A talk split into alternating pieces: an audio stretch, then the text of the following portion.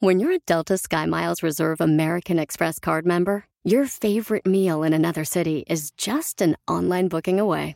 Así que conocerás dónde se consigue el mejor pan dulce to have with your morning cafecito en LA. Where's the best pupusería in the Bay? Y dónde encontrar la salsa verde más rica en San Antonio. Because you're the travel foodie. The Delta Sky Miles Reserve American Express card. If you travel, you know. Learn more at go.amex slash you know reserve. It's your time. Join global thought leader, executive producer, and New York Times bestselling author T.D. Jakes and today's leading culture shifters for an experience unlike any other. At the 2024 International Leadership Summit, spiritual and business leaders can gain the practical tools they need to maximize their timing for success. With world class discussions, breakout sessions, and networking opportunities, this is where your dreams turn into reality. Timing is everything, and your time is now. March 21st through 23rd in Dallas, Texas. Register today at thisisils.org.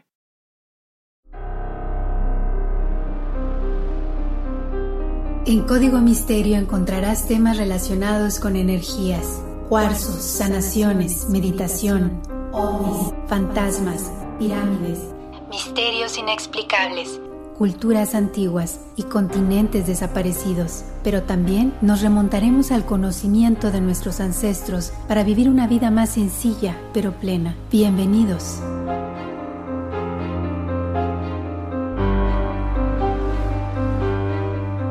¿Qué tal? ¿Cómo están? Bienvenidos a un episodio más de Código Misterio. Les saluda Horacio Ontiveros. Ya estamos por acá. Otra semana, otro tema de investigación. Yo feliz de que me estén acompañando, de que estén descargando el podcast en todas las plataformas de audio. Muchas gracias.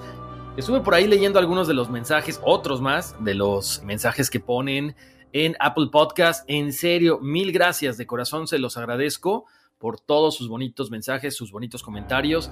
Gracias por ponerle cinco estrellas, gracias por pasar la voz. En serio que me, complace que les esté gustando, que bueno, que además este, nos estamos divirtiendo con todos los memes. De repente por ahí me dijeron que el meme de Yoda no se escuchaba. No, es que tienen que escucharlo, o sea, son como cinco, cuatro o cinco segundos para que empiece el audio. Entonces está, está curioso, se los hago también con el afán de que nos entretengamos todos, ¿no? Bueno, Ahí están eh, todos esos memes, todas las fotografías que como siempre acompañan al podcast, las pueden checar en las redes sociales. Estamos en Facebook y en Instagram como Código Misterio. Una vez más, de repente yo no puedo revisar todo lo que son las redes sociales, aquellos mensajes específicamente en Instagram que no entran directo. Entonces, si ustedes tienen alguna pregunta, tienen alguna consulta, con mucho gusto yo los puedo orientar del tema que ustedes necesiten saber con mucho gusto investigamos, con mucho gusto les comparto lo que yo conozco, pero mejor no sean malitos, mándenmelo directamente al correo contacto arroba código misterio. Bueno, pues ahora sí, vamos a arrancar con este tema que, wow, me gustó, me gustó porque cuando empezaba a investigar, pues nos tuvimos que remontar miles de años atrás. Eh, de repente tuvimos que regresar al presente, luego irnos un poquito más atrás, 2000, 2004, 2015. Entonces, un tema muy, muy enriquecedor que tiene que ver con eh, algo que ustedes siempre han estado preguntándome, cómo contactamos a los ángeles, eh, cómo podemos estar en comunicación con ellos, pero también, bueno, hay que saber de dónde vienen. ¿Son lo mismo ángeles y extraterrestres? Bueno, no lo sabemos, vamos a estar platicando de esto ahorita y como siempre ustedes pueden tomar la decisión que más, eh, bueno, pues les llene, ¿no? Por ahí de repente lo hemos platicado muchas veces. En el pasado, cuando la gente no sabía exactamente qué eran estas luces en el cielo o estos seres alienígenas aparentemente, pues tendían a llamarlos ángeles porque venían del cielo, porque venían de allá arriba. Entonces quizá esa mala concepción pues empezó a darle esa imagen a que los extraterrestres eran los ángeles. Entonces vamos a platicar de todo esto en este episodio de Código Misterio. Gracias por el favor de su atención. Ya saben que eh, pueden descargar el podcast en todas las plataformas. Siéntanse con la libertad de hacerlo en Apple Podcasts, Google Podcasts, Spotify, Amazon Music, iHeart, donde ustedes quieran, ¿no? Y bueno, vamos a iniciar ya con el podcast de esta semana. Este, pero bueno, como siempre, antes de iniciar, los quiero invitar a que vayan al otro proyecto que estamos haciendo con mucho cariño que se llama Todos por el NES. Tiene también podcast, tiene videos de YouTube, tiene una revista también que, bueno, es de bienestar integral, ¿no? Tiene que ver con familia, con salud, con meditación, con negocios. Entonces es un proyecto muy, muy completo que en lo personal también le estamos poniendo todo el corazón y vamos hacia adelante como siempre, porque cuando dicen que uno hace las cosas de corazón, pues el universo, Dios, como le quieran llamar, va abriendo las puertas correctas para que uno vaya creciendo, vaya conociendo a la gente correcta y vaya impactando, ¿no? Eh, de diferentes formas positivas a la gente que nos va escuchando, a la gente que nos va viendo. Entonces los invito, todos por el NES o también All for NES. Ahora sí, Vamos a hablar acerca de los ángeles, ¿no? Hay muchas personas que dicen haber sido tocadas por ángeles, hay personas también que dicen que han sido salvadas por ángeles, pero bueno, ¿de dónde se remonta todo esto? ¿Por qué las referencias de los ángeles? Bueno, hay muchos pasajes bíblicos donde hacen precisamente referencia a estos ángeles o para muchos vendrían siendo extraterrestres, como el mismo JJ Benítez lo dice en su libro Los astronautas de Yahvé. Bueno, esta comparación, como lo hemos platicado, ya sabes, vienen del cielo, tienen ropas brillantes, son seres muy altos, son seres hermosos, aparecen de pronto en unas de luz. Ojo, muchos extraterrestres, obviamente que no tienen alas, ¿no? Pero también esa es una concepción que se le ha ido dando a estos seres luminosos, a estos seres avanzados, porque también los ángeles son una de las figuras más importantes del cristianismo. Sin embargo, las culturas antiguas ya mencionaban a estos hombres alados con características muy similares a nosotros los seres humanos, que se encargaban de alabar a Dios, de cuidar a los seres humanos. Vamos a hablar también del famoso ángel de la guarda, por supuesto, de los ángeles caídos, en fin, es un tema muy interesante, es un tema muy extenso también, así que muchas gracias por estar acompañándome. Entonces, ¿Qué pasa con las religiones que dicen que los ángeles son espíritus creados por Dios? Bueno, ahí están, así nos lo presentan, algunos con alas, otros con, con esta famosa aureola también, por supuesto. Y lo que nunca he entendido es por qué siempre tocan el arpa. no creo que sean así los ángeles, pero bueno, vamos a platicar de todo eso también, ¿no? Como les decía, bueno, muchas religiones dicen que son creados por Dios, que lo glorifican, que lo alaban sin cesar y que por supuesto lo obedecen porque tienen un plan divino para la salvación de los hombres. Algo curioso, estuve eh, leyendo un poco la Biblia, yo no encontré ninguna parte donde dijera que estaban vestidos de blanco, que son varones, porque aparte es eso, los ángeles no tienen sexo, entonces, ¿por qué se les representa con esta figura masculina? Bueno, quizá por la época de la Biblia, donde casi todas las cuestiones más importantes eran realizadas por los hombres, ¿sí? No estamos aquí hablando de machismo, ni de feminismo, ni nada. Entonces, ya saben, los invito a escuchar los programas, escuchar los podcasts con mente abierta. No estamos criticando nada, estamos informando. Entonces, son estos espíritus que, como les decía, descienden del cielo, están con nosotros muchas veces en otra dimensión porque no los podemos ver. Ahora, ¿Cuáles son los tipos de ángeles que existen? Ahí les va. Desde el siglo VI se dice que hay tres jerarquías con tres coros cada una, y en total son nueve coros u órdenes angélicos. En la primera jerarquía están los ángeles, que son de la más alta jerarquía, que se dedican a glorificar, a amar y a alabar a Dios en su presencia. Entre ellos están los serafines, los querubines y tronos. En la segunda jerarquía están los que gobiernan el espacio y las estrellas. Son los responsables del universo entero, que son dominaciones, virtudes y potestades. Ahora, si se dan cuenta, estamos hablando de espacio, estrellas, galaxias quizá. Entonces ya estamos hablando de algo que no solamente compete a este mundo, a la Tierra como tal. Continuando con la tercera jerarquía, son los que intervienen en todas nuestras necesidades. Esto lo vemos también en la Biblia cuando se nos presenta la intervención de los arcángeles San Miguel, San Gabriel, San Rafael, que intervienen directamente en la vida de nosotros, de los hombres y mujeres de este plano. Y en esta tercera jerarquía están los principados, los arcángeles y los ángeles. Y aprovechando que estamos hablando de los tipos de ángeles, les voy a dar una pequeña descripción de cómo se ven porque muchas veces los ángeles se presentan a través de energía, de colores, de siluetas, de sombras, cosas así por el estilo. Entonces, para que si ustedes no están viendo un ángel como una representación humana, bueno, sepan que ahí hay una presencia energética. Los serafines. Se dice que no tienen una forma física humana y se les representa en forma de una bola de fuego que se trasluce un rostro con tres pares de alas. Son muy cercanos a Dios y están en el primer orden del ejército del Todopoderoso. Los querubines se les representa con cuatro alas y su nombre se traduce como la plenitud del conocimiento, algo que poseen por tener la labor de sostener al Señor en su agudeza intelectual.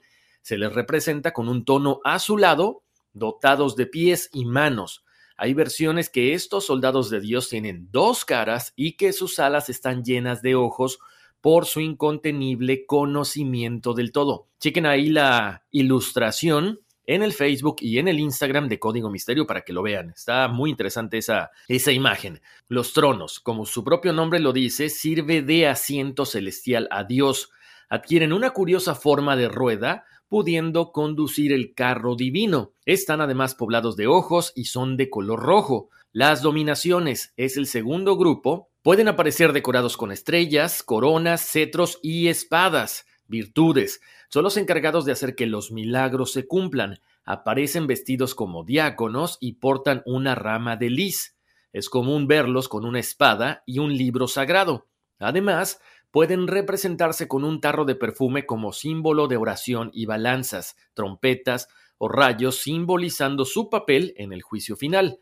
Potestades, su labor es proteger al ser humano. Se cree que ayudan a resolver situaciones y problemas desagradables y transmutan todo lo negativo. Principados. Ellos conforman el tercer grupo jerárquico y son quienes vigilan el mundo y ejercen de imitadores de Dios al representar el principio de todo. Arcángeles son los más importantes en la representación bíblica y por eso los más complicados de definir, ya que desde la llegada de la religión cristiana a Sudamérica, el mezclar sus creencias paganas con la fe monoteísta dio lugar a un surgimiento de estos cientos de arcángeles, que además llama la atención que todos sus nombres terminan en el, EL, Miguel, Gabriel, Rafael, etc. Ángeles son los que conforman el último grupo del ejército de Dios y por este motivo es el más cercano a los hombres, y entre sus potestades está la protección de cada hombre uno por uno, como el ángel de la guarda. Vamos a hablar de cuáles son los ángeles más poderosos. Según se dice, el ángel Miguel o San Miguel Arcángel es uno de los ángeles más poderosos, si no el más poderoso de todos. Él es el protector del mundo, simboliza la justicia divina y su nombre significa el que es como Dios. Se dice que Miguel derrotó al dragón, que para los cristianos vendría siendo la simbolización de Satanás. También se dice que Miguel posee la llave del cielo junto con San Pedro y es el comandante de los grandes ejércitos de ángeles, arcángeles, serafines y querubines celestiales. Bueno, tenemos que hacer obviamente mención de Lucifer, que es este ángel caído, que es el antagonista de Dios, o el demonio, ¿no? Como se le llama en, algunas eh, religiones. Se dice que fue el ángel más hermoso de Dios, tan bello que era conocido como el portador de luz y el favorito de Dios, pero la soberbia lo llevó a pensar que era tan poderoso como Dios que, bueno, comanda una sublevación y posteriormente es desterrado del reino de los cielos por el arcángel Miguel. Según las antiguas escrituras, cuando fue desterrado del cielo y enviado a la tierra, es cuando crea un nuevo reino junto a los demás ángeles desterrados que lo siguieron y es cuando se crea el infierno. Interesante porque, bueno, lo destierran a la tierra y de pronto crea el infierno. Muchas personas, yo nada más lo estoy mencionando ahorita, dicen que el infierno está en la tierra. No sé qué piensan ustedes, me encantaría que, que me dejaran saber todo esto en las redes sociales de Código Misterio, Facebook e Instagram, y, y platicar de todo esto, ¿no? Ahora, continuando con los ángeles más poderosos, hablemos de Uriel. Él se dice que también es uno de los ángeles más poderosos y es conocido como el portador de la llave del infierno. Se le conoce como el ángel del fuego de Dios. Su misión es despertar la conciencia de los seres humanos a través del fuego divino. Si, escuchan esto, tiene mucho que ver con la parte que en su momento JJ Benítez habla en Caballo de Troya, esa chispa divina. Cuando la chispa divina desciende sobre nosotros, es el despertar de nuestra conciencia. Entonces, estos nombres que les estoy dando, a excepción de Lucifer, los invito a que los puedan llamar les puedan pedir algún tipo de cosa que necesiten, sobre todo el arcángel Uriel, si están buscando despertar de conciencia, están buscando trascendencia, quizá el arcángel Uriel los pueda ayudar. Otro de los ángeles más poderosos es Metatrón, se dice que es el custodio de todos los secretos de la creación y el registro de todas las acciones humanas. Es como el que tiene la llave de los eh, registros acásicos o akáshicos. Él es tan poderoso que Dios permitía que se sentara en su trono. Según se narra en el libro de Enoch, su nombre significa el que comparte trono con Dios. Como siempre les he mencionado cuando me estaban pidiendo la oración a Metatrón, eh, es importante que cuando nosotros invoquemos, llamemos a un ángel, también lo regresemos. Son energías muy fuertes, son energías divinas que sí nos pueden ayudar, pero las tenemos que regresar después de pedir o después de meditar con ellos a su plano. Entonces no se les olvide siempre eso. Pidan ayuda, pero regrésenlos también cuando ustedes hayan terminado su meditación. Continuamos con el arcángel Josué que es el jardinero de Dios, también es uno de los más cercanos a él. Se supone que es uno de los pocos a los cuales se les permite hablar directamente con él. El ángel Gabriel es el anunciador de las revelaciones divinas, el mensajero de Dios. Su nombre es de origen hebreo y significa guerrero de Dios. Se le nombra en la Biblia y se mencionan sus propósitos en la tierra de forma muy detallada. De hecho, si recordamos en la Biblia, Gabriel fue el encargado de anunciar a María, Madre de Dios, que era la elegida para llevar en su vientre a Jesucristo. También hablamos de Rafael, él es el patrono de los ciegos, de los médicos, farmacéuticos, de los ángeles de la guarda, de los amantes, amantes como pareja, no crean de la persona que le pone el cuerno a su esposa o a su esposo, de las enfermeras, los pastores, de los viajeros y de los jóvenes. Se le pide protección también cuando hay enfermedad o se va a viajar. Ya que hablamos de estos ángeles más poderosos, como les decía, cuando estemos terminando nuestro podcast de esta ocasión, les voy a dar tres, cuatro pasitos para que ustedes se puedan comunicar con sus ángeles. No es una oración, recuerden, eh, lo que yo hago es que yo les doy los pasos, pero para mí la oración con la cual se van a comunicar con su ángel tiene que salir del corazón de ustedes. Entonces yo no les puedo poner palabras para que ustedes repitan. Yo les voy a poner un proceso y ustedes de corazón van a hablar con cada uno de sus ángeles para que ellos estén en contacto con ustedes. Ahora hablemos de las religiones y los ángeles. Se dice que en el Islam los ángeles son mencionados muchas veces en el Corán y se describen como en muchas religiones, como mensajeros de Dios.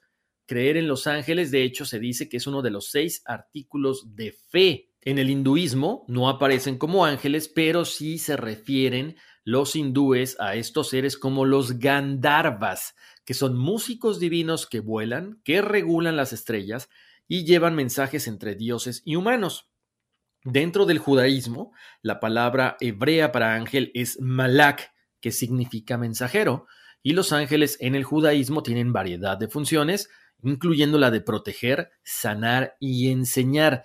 Les recuerdo también, muchas de las ilustraciones que ustedes verán en las redes sociales es eso, ¿no? O sea, son ilustraciones que alguien se puso a hacerlas, no hay fotografías, por supuesto, entonces son representaciones que cada persona en su mente aparecen y ellos van plasmando. Entonces es importante mencionar esto para que no digan, pero es que ¿por qué dicen que tienen alas? Pero es que ¿por qué dicen que son así? Bueno, es el trabajo de cada persona, de cada uno de los artistas que plasma su representación del ángel en una pintura. Ahora, continuando, hemos visto que en el antiguo Egipto, en la mitología sumeria, incluso en la mitología celta, nos encontramos estos seres celestiales alados ¿sí? ¿En dónde? Pues en algunos templos, en algunos panteones, en algunos jeroglíficos, estos hombres con alas que vuelan por los cielos, que de una u otra forma son los protectores de la humanidad. Y ahorita vamos a platicar un poquito más acerca de todo esto. Ahora, fíjense cómo son las cosas. En los últimos meses del 2020 y principios del 2021, se han estado dando avistamientos de unos seres que son aparentemente humanos que están volando y están muy cercanos a la zona de Los Ángeles. Se han registrado algunos casos por ahí, dos o tres, algunos en China también. Ya se ha investigado, no son personas con jetpacks que estén atravesando estos espacios restringidos de los aeropuertos porque automáticamente serían arrestados. Entonces, no se sabe qué es, pero sí lo curioso es que, bueno, si estamos hablando de que una vez más están presentando esta especie de ángeles en lugares restringidos como los aeropuertos, quizá estos seres eran lo mismo que veían en la antigüedad. No sé, se me acaba de ocurrir. Yo se los dejo como siempre a su libre albedrío. Ustedes son los que deciden, pero sí me encanta platicar de esto con ustedes porque, bueno, sé que tienen la mente abierta y podemos entrar una conversación muy inteligente. Bueno, como les decía, en las religiones más populares del mundo, pues normalmente los ángeles tienen casi siempre la misma misión, ¿no? Es adorar a Dios, eh, ayudar a los seres humanos. Por ejemplo, el Islam asegura que todos los ángeles son fieles a Dios pero en el cristianismo menciona que un grupo se revela este, que son los desterrados que les comentaba hace ratito, y se convierten en demonio. Fíjense, cuando hablábamos de los gigantes en el episodio anterior, curioso, hablábamos de que, bueno, habían sido los gigantes esta mezcla entre los ángeles y las mujeres. Curioso, porque regreso una vez más al punto, si los ángeles no tienen sexo, son asexuales, ¿cómo es posible que hayan tenido relaciones con las mujeres que estaban en este plano. Ahí queda al aire esa pregunta, ¿no? Ahora vamos a conocer cuándo se comienza a hacer mención de estos seres con alas. Se dice que fue en la antigua religión monoteísta de zoroastrianismo. Esta religión cree en un solo Dios bondadoso y, por supuesto, cuenta con un gran número de personas o de seres alrededor o de servidores, si le quieren llamar así, que cumplen con la misión de adorarlo y de servirlo y viene siendo pues la misma misión de los ángeles, ¿no? Se dice también que hay siete seres buenos, que son los ángeles, y los siete malos que estarían fungiendo la función de los ángeles caídos. También hacen referencia a 20 emanaciones del espíritu que en la literatura zoroástrica se reflejarían como los arcángeles. Ahora, vamos a hablar de los sumerios, esta raza de la cual sabemos poco, hay muchos registros, pero nunca sabemos de dónde apareció. Se dice que no existía un concepto textual sobre los ángeles, pero sí cada persona tenía un espíritu protector, o sea, vendría siendo como un ángel de la guarda, ¿no? Esta deidad que cuidaba a las personas era representada con aspecto humano, con la diferencia de que poseía grandes y poderosas alas. Si vemos algunas de las deidades en Sumeria de los dioses babilónicos, siempre vemos estos seres con alas enormes y muy fuertes y sobre todo también muy grandes, como gigantes, ¿no? También se comenta que dentro de la religión egipcia contaban con una representación muy similar. Ojo, eran más que nada dioses, no eran tanto ángeles. Más adelante hablaremos de eso porque la diosa Isis era representada como una mujer y con estas alas muy grandes y muy fuertes. De hecho, se dice que Isis usó sus alas para revivir al dios Osiris. Los dioses griegos también tuvieron una representación alada. ¿Y saben de quién? Bueno, de la diosa Nike.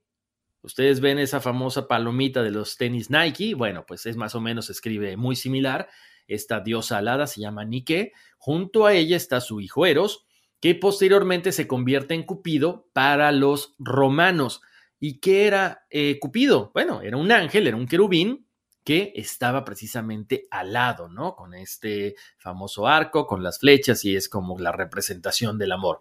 Ahora, la diosa Nike de la mitología griega se dice que tenía que estar alada porque serviría de inspiración visual más adelante para crear los ángeles del cristianismo y de otras ramas espirituales. En la religión budista, les comentaba hace rato, podemos encontrar a los bodhisattvas, o seres iluminados que también poseen estas características, son seres iluminados, pero ojo, no todos tienen alas, solamente hay algunas ilustraciones a los cuales se les presenta con estas, estas alas muy grandes y muy fuertes, ¿no? Se dice que estos seres, los bodhisattvas, te dejan entrar al nirvana para ayudar a las personas con el proceso de iluminación. Se dice también que si tú meditas, se pueden aparecer como guías durante este momento de meditación, durante este momento de paz. Como les decía, la representación de estos seres son hombres brillantes con grandes auras. Ojo, no todos tienen alas, ¿ok? En el hinduismo, que es una de las religiones más antiguas del planeta, los panteones tienen a los Gandharvas y a los Devas, que también son seres similares a los ángeles. La representación artística de los Gandharvas son seres musicales con alas, muy parecidos a los ángeles que estarían en los coros celestiales, mientras que los devas son seres brillantes que tienen como misión ayudar a los humanos a encontrar su camino espiritual. Si nos vamos ahora a la parte de Europa, vamos a platicar acerca de los celtas. Esta religión nace antes de la llegada de los romanos y es por eso que los ángeles celtas o Anamchara eran parte de la vida diaria de esta cultura. Tenían como objetivo, igual que todos, ayudar a las personas a crecer espiritualmente, pero también eran sus guardianes, o sea, como un ángel de la guarda, ¿no? Los ángeles celtas tenían diferentes rangos, los de mayor jerarquía, como en todos lados, estaban en comunión con la divinidad, después venían los ángeles que estaban ascendiendo a la divinidad, y por último están los ángeles que están en el mundo físico junto con los humanos, en los bosques, en los ríos o las cuevas. O sea, muy similar a los elementales del el agua, que vendrían siendo las sirenas, muy similar a los elementales del aire, que vendrían siendo las hadas, a los elementales de tierra, que son los gnomos, los duendes, los troles, y los elementales del fuego, que vendrían siendo las salamandras. Entonces, es, es impresionante cómo todos los temas se van ya saben, juntando a través de unos puntos, de unos hilos ahí como invisibles, ¿no? Ahora, es importante que, bueno, esto es en cuanto a la religión. Muchas personas, muchos ufólogos, muchos investigadores del fenómeno ovni dicen que básicamente los ángeles del pasado vendrían a ser los extraterrestres de ahorita. ¿Por qué? Porque como les decía hace rato, JJ Benítez y muchos investigadores más, cuando se ponen a leer cómo eran las representaciones de estos ángeles, dicen, quizá esta luz que irradiaban era simple y sencillamente porque traían un traje a lo mejor de color oro, de color plata, y cuando les daba la luz del sol, pues resplandecían, ¿no? Hay algunos investigadores que se basan en algunos textos apócrifos y en el libro de Enoch y dicen, y dicen, es que fueron extraterrestres que estaban en la antigüedad y la única forma en la que se les podía representar, porque no sabían de dónde venían, eran como ángeles. Su misión no era muy clara, obvio, dicen muchos que fue para hacernos crecer espiritualmente, para hacernos crecer como civilización, pero ahí están los dos casos, ¿no? Cómo se van uniendo entre la antigüedad con lo que vamos platicando hasta el momento. Tengo por aquí un caso real se volvió muy famoso allá por los años 80 porque había una estación espacial soviética que se llamaba Salyut 7. Esta estación fue lanzada al espacio el 19 de abril de 1982. Era una estación espacial que tenía de tamaño 16 metros de largo. Esta estación espacial rusa solamente permitía una tripulación máxima de tres cosmonautas. Su vida útil fue de cuatro años, a finales de 1986 es cuando ya deja de funcionar y entra en la atmósfera terrestre en la parte de Argentina el 7 de febrero de 1991. Ahora, ahí viene lo interesante, les cuento. Varios astronautas rusos de esta estación espacial Salyut 7 narraron dos encuentros distintos con ángeles, o si le quieren llamar seres extraterrestres con alas, ustedes tienen la libertad. En julio de 1984, seis de sus astronautas fueron testigos de dos avistamientos separados de siete gigantescos seres alados, humanoides o alienígenas. Ahora, muchas personas dicen, bueno, quizá fue una alucinación colectiva, quizá eh, de repente se vieron sorprendidos por gases, se vieron sorprendidos por la presión, algo, algo sucedió y alucinaron colectivamente. Bueno, Vamos a platicarlo y ustedes a final de cuentas van a decidir. Ese 12 de julio de 1984, lo primero que observan estos personajes, estos cosmonautas, es un brillo extraño de color naranja alrededor de la nave espacial. Entonces dicen, bueno, hay una nube allá afuera, pero no es una fuga de gas, porque lo primero que pensaron es una fuga de gas, nos vamos a morir, va a explotar o algo malo puede suceder. Revisan todo y dicen, no es una fuga de gas lo impresionante es que esta nube de color naranja de repente como que explota, pero imagínense que es en cuestión de segundos, es así. Explota, los deja cegados momentáneamente y según el investigador William Henry, los testigos después de esa pequeña explosión es cuando pueden ver estas siete entidades humanoides, siete ángeles, siete alienígenas, como le quieran llamar, y dicen, eran gigantescos. Imagínense que eran de 24 metros de altura. O sea, la imagen de estos cosmonautas que han estado expuestos a cualquier cosa en el espacio exterior, a todo tipo de exámenes. Es gente muy capaz, son científicos que normalmente no creen en este tipo de cosas y de pronto después de una explosión de una nube de color naranja, ven a estos siete seres con una altura de 24 metros de altura. Imagínense el shock que pudieron haber tenido ellos. Ahora, ¿qué es lo que comentan estos cosmonautas?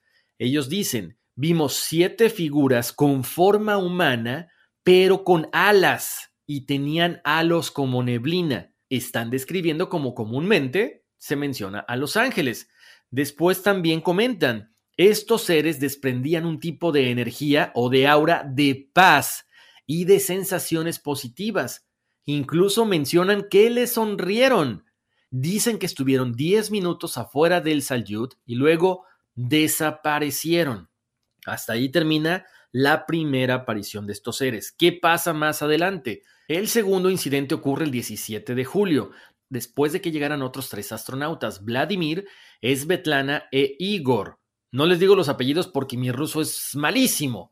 Entonces, estos siete ángeles vuelven a aparecer. Estos dos incidentes fueron reportados a la estación de mando en tierra. El primero, como les decía, fue considerado por los científicos como una alucinación causada por la pérdida de oxígeno, por los cambios de la presión, por muchas cosas, ¿no? Posteriormente, con el segundo incidente, ya los científicos dijeron, a ver, esto es como que un poquito más raro. O sea, ¿cómo es posible que seis personas hayan visto a estos seres? Entonces ya empezaron a dudar de que fuera una histeria colectiva, de que fuera una psicosis por parte de los astronautas. Entonces, como ustedes ya sabrán, los científicos siempre tratan de tener una explicación lógica. Entonces decían, es que alguien mencionó que se parecía a un ángel y todos los demás astronautas lo siguieron, dijeron que sí, que efectivamente eso era. Cuando la misión termina, cuando estos astronautas regresan a la Tierra, lo que normalmente pasaría son sometidos a exámenes médicos, son sometidos a diferentes pruebas psicológicas, físicas y demás. ¿Y qué creen? Tan, tan, tan. Salen sanos, no tienen afectaciones ni físicas ni mentales y tampoco hay evidencia de que hubieran alucinado.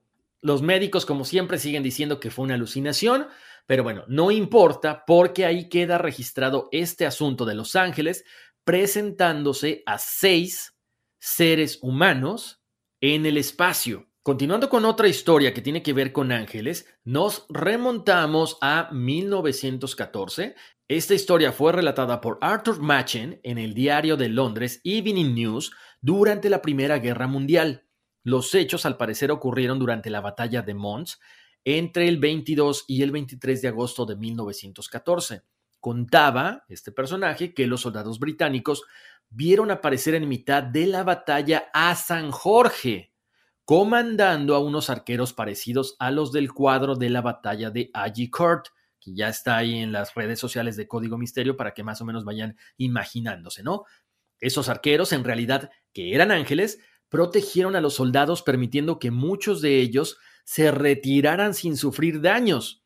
La publicación de este relato aumentó la moral de las tropas, que en aquella época eran mayormente creyentes y se sintieron protegidos por fuerzas divinas. Tiempo después, este escritor, Arthur Marchen, revela que se había inventado la historia.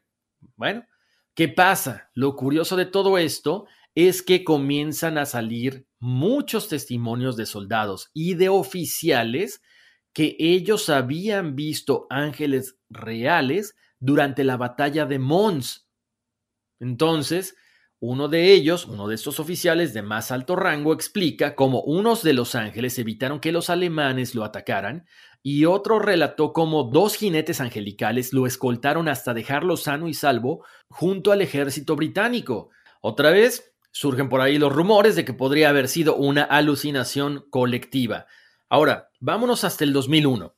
Esta historia es real también y la protagoniza Lili Leonardi, una mujer que el 11 de septiembre del 2001, el día de los atentados terroristas en Estados Unidos, Ella es de las primeras en llegar al lugar en que se estrella el vuelo 93 de United Airlines en Pensilvania. Durante todo este tiempo que ha pasado, desde el ataque a las Torres Gemelas hasta ahora, Lily sigue contando la misma historia, nunca ha cambiado, ni le quita ni le pone elementos, entonces es muy consistente el relato que ella da. Ella comenta que llegó al lugar donde se estrelló el avión durante las tres primeras horas de que había sucedido esto, y explica que en el lugar donde estaban los restos del vuelo, vio una legión de ángeles. Estos ángeles estaban cuidando el avión. Comenta que había un poco de niebla, pero ella vio a través de la niebla como cientos de seres con ropa muy parecida a los centuriones romanos, a estos soldados, estaban protegiendo la zona. Dice que no podía verles las caras porque ellos emitían destellos de luz de su cara. Ella también comenta que en el primer momento no se atreve a contárselo a sus compañeros porque pensarían que estaba loca, que estaba estresada, pero después decide comentárselo, pero también lo explica a cada una de las familias de las víctimas y su experiencia queda plasmada en el libro In the Shadow of a Batch Ahí viene la fotografía también en las redes sociales para que ustedes conozcan. Tengo por acá otra historia que es básicamente como que la más famosa y esto involucra a una niña de nueve años que se llama Annabelle Bean. Ella vivía en un pueblo de Texas. Ella comenta que estaba jugando con sus hermanas cuando estaba en un árbol a una altura más o menos de nueve metros y se cae en el hueco del árbol. Durante ese tiempo se queda encajada en el tronco Llegan los bomberos, la consiguen sacar, se la llevan en helicóptero hasta el hospital de Fort Worth y la niña asombrosamente no tiene nada, resultó ilesa de este accidente. Después de que los doctores la dan de alta, ella comienza a explicar lo que había visto mientras estaba inconsciente. Acuérdense, era como una como un viaje astral, si lo quieren ver así de esta forma, ¿no?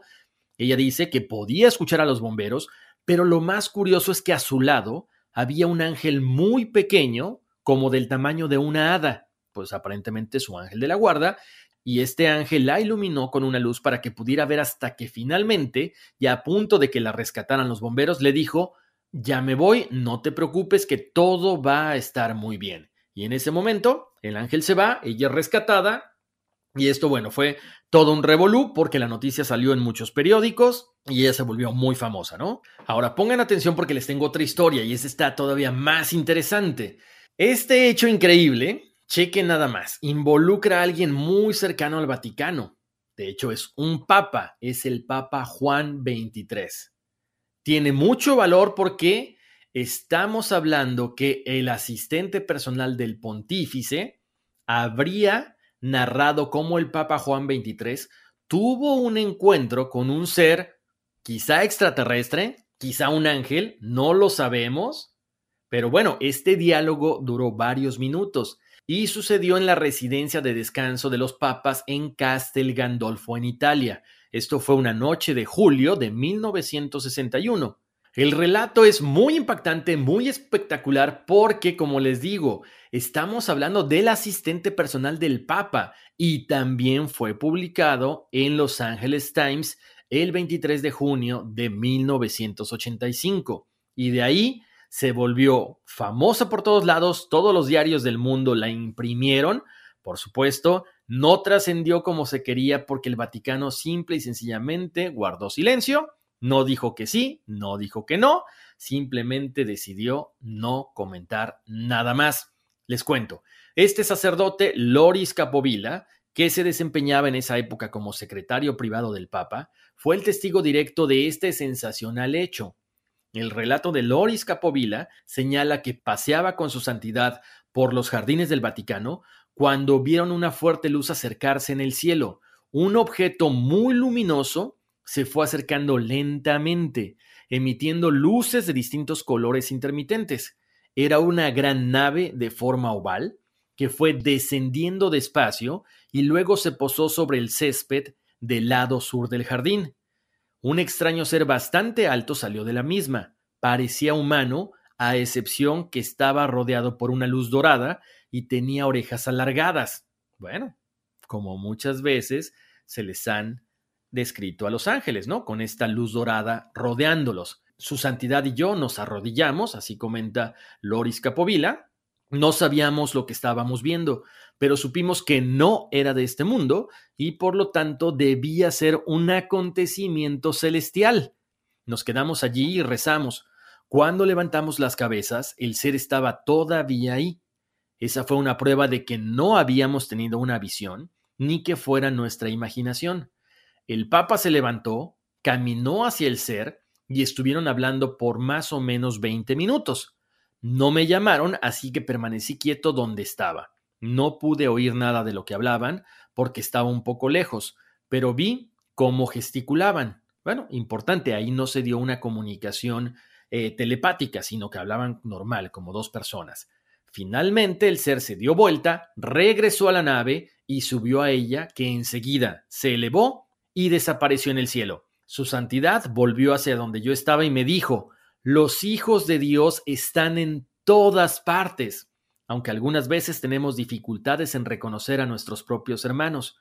Después de eso, continuamos nuestro paseo por el jardín como si nada hubiera pasado. Pese a lo extraordinario del acontecimiento, relató de esta forma el sacerdote Loris Capovilla. Bueno, ¿qué les parece este encuentro cercano del tercer tipo por parte de un papa y avalado por su asistente personal?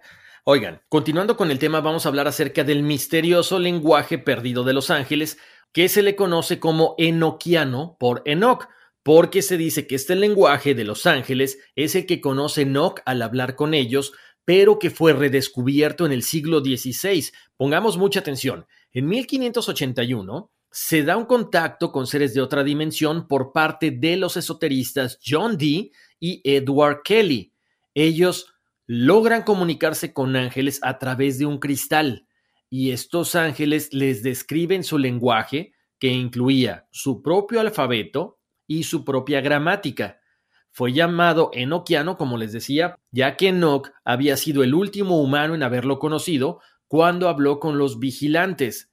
John Dee fue matemático, astrónomo, astrólogo y ocultista de Inglaterra. Fue asesor científico de la reina Elizabeth I, pero más adelante se dedicó al esoterismo. En el libro de Enoch, Dee identifica una práctica mágica realizada por Enoch.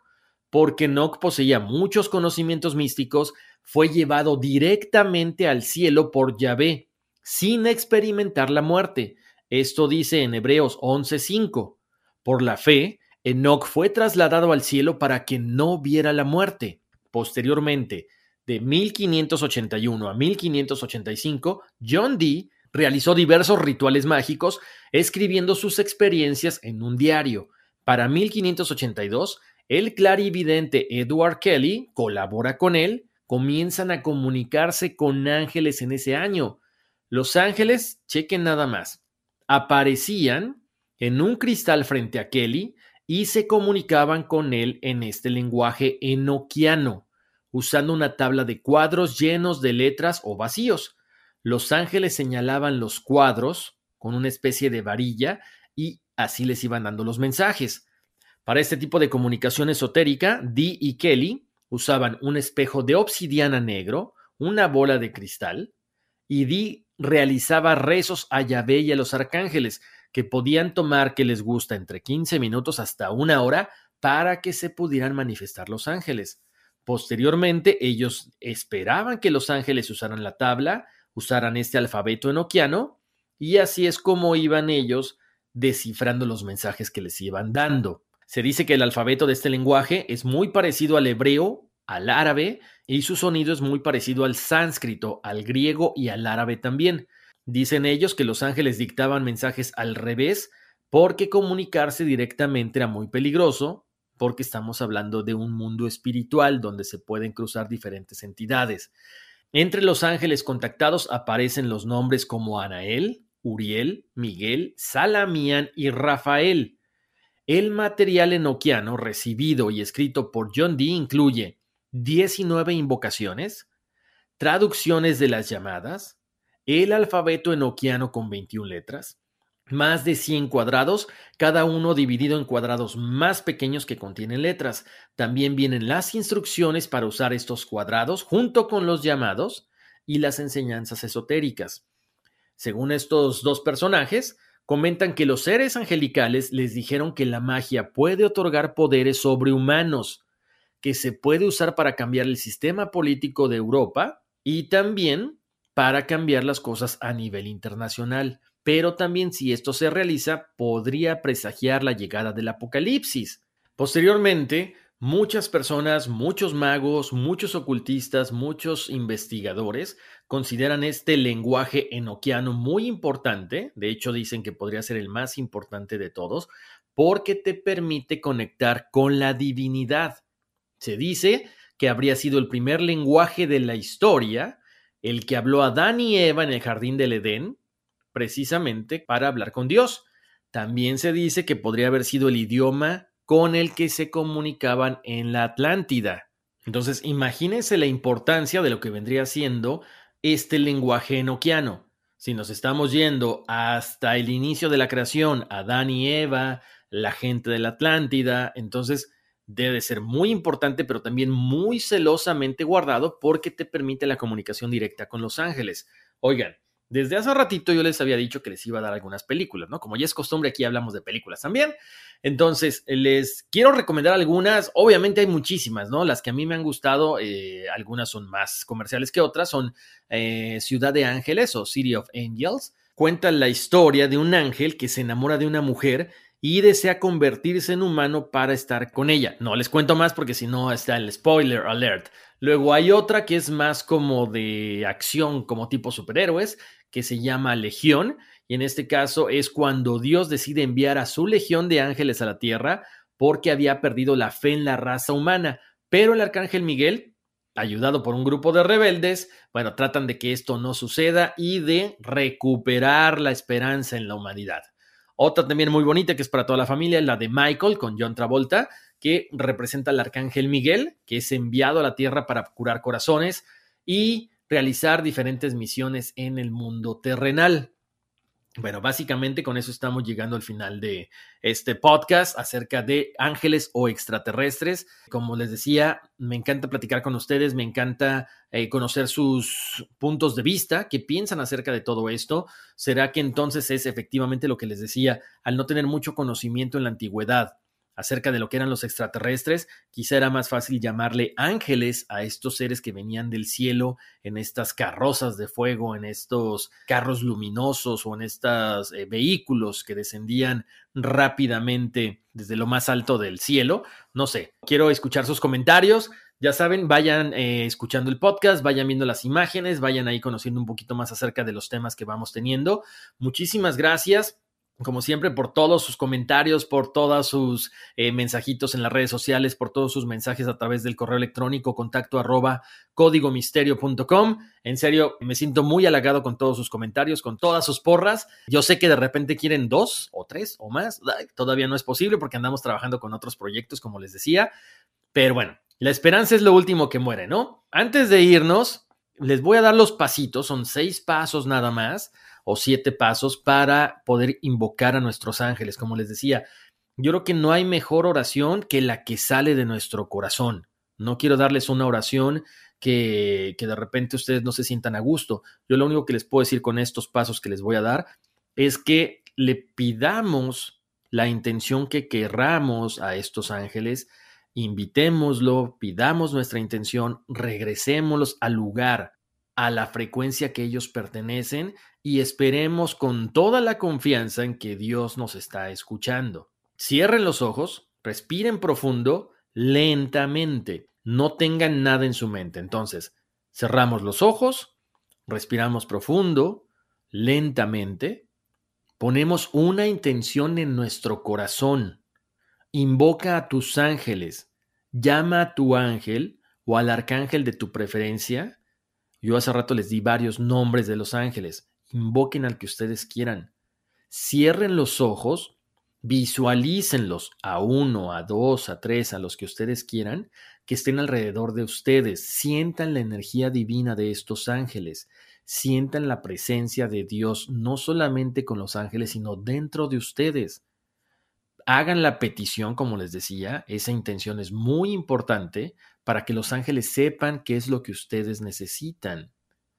Sientan esa presencia, en su mente den por hecho de que lo que están pidiendo ya se dio, agradezcan porque los escucharon, porque están presentes con ustedes siempre, den las gracias y den la oportunidad de que regresen al lugar donde ellos pertenecen. Con esto, si lo vamos practicando todos los días, un ratito en la mañana, un ratito en la noche, vamos a poder contactar con los ángeles. Como les digo, es más fácil que ustedes pongan las palabras que ustedes quieran en la mente y puedan conectar con sus ángeles a que yo les diga cómo hacerlo, a que yo les dé las palabras exactas. Aquí yo ya les dije el cómo, que es lo más importante. Y también los invito a que pasen la voz de que estamos en todas las plataformas como Apple Podcasts, Google Podcasts, Spotify, Amazon Music, iHeart, TuneIn, en todos lados. Y las redes sociales siempre están a su disposición. Código Misterio en Facebook y en Instagram. Muchísimas gracias. Se despide de ustedes Horacio Antiveros. Nos escuchamos muy prontito y vámonos, que aquí espantan. It's your time. Join global thought leader, executive producer, and New York Times bestselling author TD Jakes and today's leading culture shifters for an experience unlike any other. At the 2024 International Leadership Summit, spiritual and business leaders can gain the practical tools they need to maximize their timing for success. With world class discussions, breakout sessions, and networking opportunities, this is where your dreams turn into reality. Timing is everything, and your time is now. March 21st through 23rd in Dallas, Texas. Register today at thisisils.org. Puedes hacer dinero de manera difícil, como degustador de salsas picantes, o cortacocos, o ahorrar dinero de manera fácil con Xfinity Mobile. Entérate cómo clientes actuales pueden obtener una línea de un límite intro gratis por un año al comprar una línea de un límite. Ve a es.xfinitymobile.com. Oferta de línea o límite gratis termina el 21 de marzo. Aplican restricciones. Xfinity Mobile requiere Xfinity Internet. Velocidades reducidas tras 20 GB de uso por línea. Límite de datos puede variar.